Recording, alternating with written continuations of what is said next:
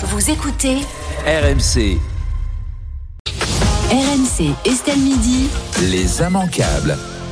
Et on commence, euh, Rémi, avec euh, ma marotte, hein, Bah bien oui. sûr. Nous allons commencer avec euh, la semaine du jour. La semaine de 4 jours Oh. pourrait bientôt être ouverte aux 6000 agents de la Régie autonome des transports parisiens, la RATP.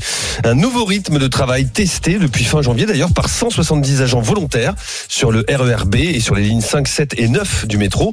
La mesure fait partie de l'accord signé hier par trois des quatre syndicats représentatifs au sein de l'entreprise et elle contient, il contient cet accord une liste de propositions destinées à renflouer les effectifs de la régie en attirant de nouveaux salariés et en fidélisant ceux qui y sont déjà. Alors attendez, c'est la semaine de 4 jours ou en 4 jours? Moi, je suis pour la semaine en 4 jours, Non, par c'est exemple. la semaine de 4 jours. Ah oui, donc c'est pas tout à fait Ouais, c'est ça. euh, la, la même chose. C'est une bonne nouvelle ou pas, euh, Thierry Bah, Moreau? C'est-à-dire que j'ai regardé un petit peu sur le temps de travail des gens à la RATP. J'ai vu qu'en 2021, la Cour des comptes avait sorti un rapport pour une durée légale de euh, 1600 heures, 1607 heures par, euh, par an. Euh, les conducteurs du métro faisaient 1235 et les conducteurs de R faisaient 1216. Donc Bah, je me donc, dis qu'ils ont déjà fait. Bah, ils sont euh, déjà à la quatre semaine des deux jours. Donc euh, Bah non, mais donc c'est la semaine en 4 jours. En fait, Voilà. on, on te réduit C'est pas ça. ton nombre d'heures, mais on te réduit ton nombre de jours. voilà, Mais c'est très je bien pense que ça. c'est un peu ça. Bah, donc c'est plutôt une bonne nouvelle. Oui, enfin, ce serait bien qu'ils fassent la durée légale du temps de travail. Parce que le problème, Ah c'est oui, qu'ils parce qu'en fait, ils pas font la une durée du semaine temps qui de est limite travail. trois jours pour les autres. La Oui, durée mais c'est les effective accords du temps de d'entreprise, travail, les elle accords est d'entreprise. inférieure. comme Mais elle est dans attention. certains- Attendez, excusez-moi, ils embauchent euh, à 4 heures du matin. Mais ils vous croyez que les 1h30. usines chimiques, ils embauchent à quelle heure C'est quand des il y a- accords d'entreprise. Ah oui. C'est une entreprise privée, une délégation publique, Oui. une délégation de service Délégation public. hein. Non, mais c'est pas, c'est pas avec nos impôts. Oui, mais c'est une délégation de Ça service fait public. partie des avantages euh, du, du travail parce qu'il y a aussi des inconvénients. Il y a un certain nombre de gens qui ne, rex- qui ne font pas la durée légale du temps de travail à la RATP. C'est Mm. un rapport de la Cour des comptes qui l'a dit en 2021. Mm. Point, c'est tout. C'est ce que je dis. Donc je me dis qu'ils se sont, sont appliqués eux-mêmes déjà la semaine des 4 jours. Voilà. Déjà bien Anne-Sophie. Saint-Père, est-ce que la révolution est en marche? Est-ce que vous sentez le, le- le vent, le- le vent de la révolution là? Euh, alors peut-être pas, mais en tout cas la semaine de quatre jours, euh, j'ai eu une fois sur une mission à l'occasion de tester, c'est génial. Euh, c'est vrai que trois jours off, ça fait vraiment du bien. Avec euh, la petite limite, c'est que si on fait une semaine en quatre jours et que à côté de ça, il n'y a pas d'augmentation de salaire et toujours une inflation, les gens risquent d'utiliser la journée euh, le vendredi qu'ils ont off par exemple pour caser des heures sup.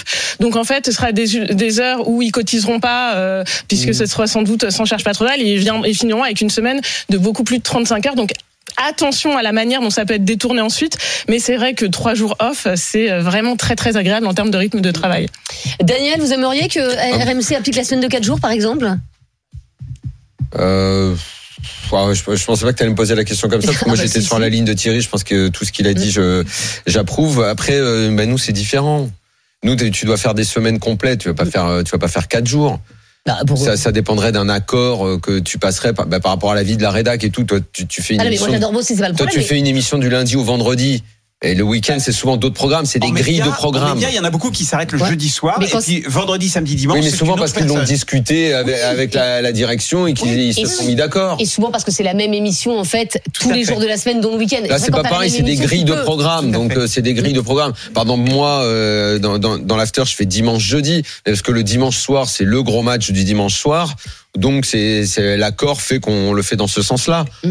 Mm. Après, pour tout ce qui est ce genre de, de, de règles, tant que ça découle d'un accord entre euh, le patronat et les employés dans une entreprise, moi, après, l'entreprise doit se gérer comme elle, comme elle l'a envie. En tout cas, on voit qu'il y a quand même de plus en plus de, euh, d'exemples. Euh, L'insécurité du jour, Rémi. D'après une étude de la Commission européenne, seulement 43% des Marseillais se sentent sereins en sécurité en marchant dans les rues de la ville la nuit. Dans le ressenti, la cité phocéenne est la troisième commune, la troisième ville la moins sûre d'Europe, derrière Rome et derrière Athènes. Alors, je me tourne vers vous, Daniel, parce que vous nous vantez à longueur d'émission les mérites de l'Italie, mais la ville Mais européenne dans laquelle comme, euh, les, les gens se mérite, sentent moi le, le- le moins, le moins en sécurité, c'est Rome. J'avoue que j'ai été très Mais étonnée. qui le dit, ça Ben, les gens, les Romains. Ah oui Ouais. Ouais.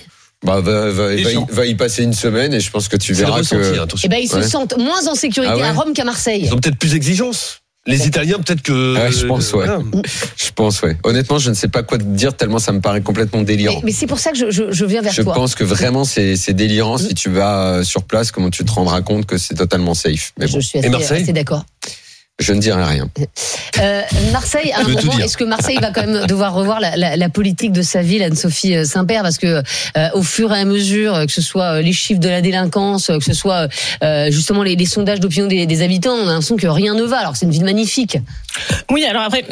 Il y a plein de trucs à faire en termes de politique de la ville à Marseille. Et d'ailleurs, il y a beaucoup de choses euh, qui ont été engagées. Ensuite, moi, je me méfie un peu de ces histoires sur le sondage parce qu'effectivement, euh, Rome, ça, enfin, moi, je connais pas Rome, mais par exemple, je connais Athènes. euh, C'est aussi, enfin, je suis un peu surprise que ce soit dans les deuxièmes villes Ah les oui. plus dangereuses. Après, faut quand même aussi voir euh, les villes dans, dans, dans toute leur entièreté.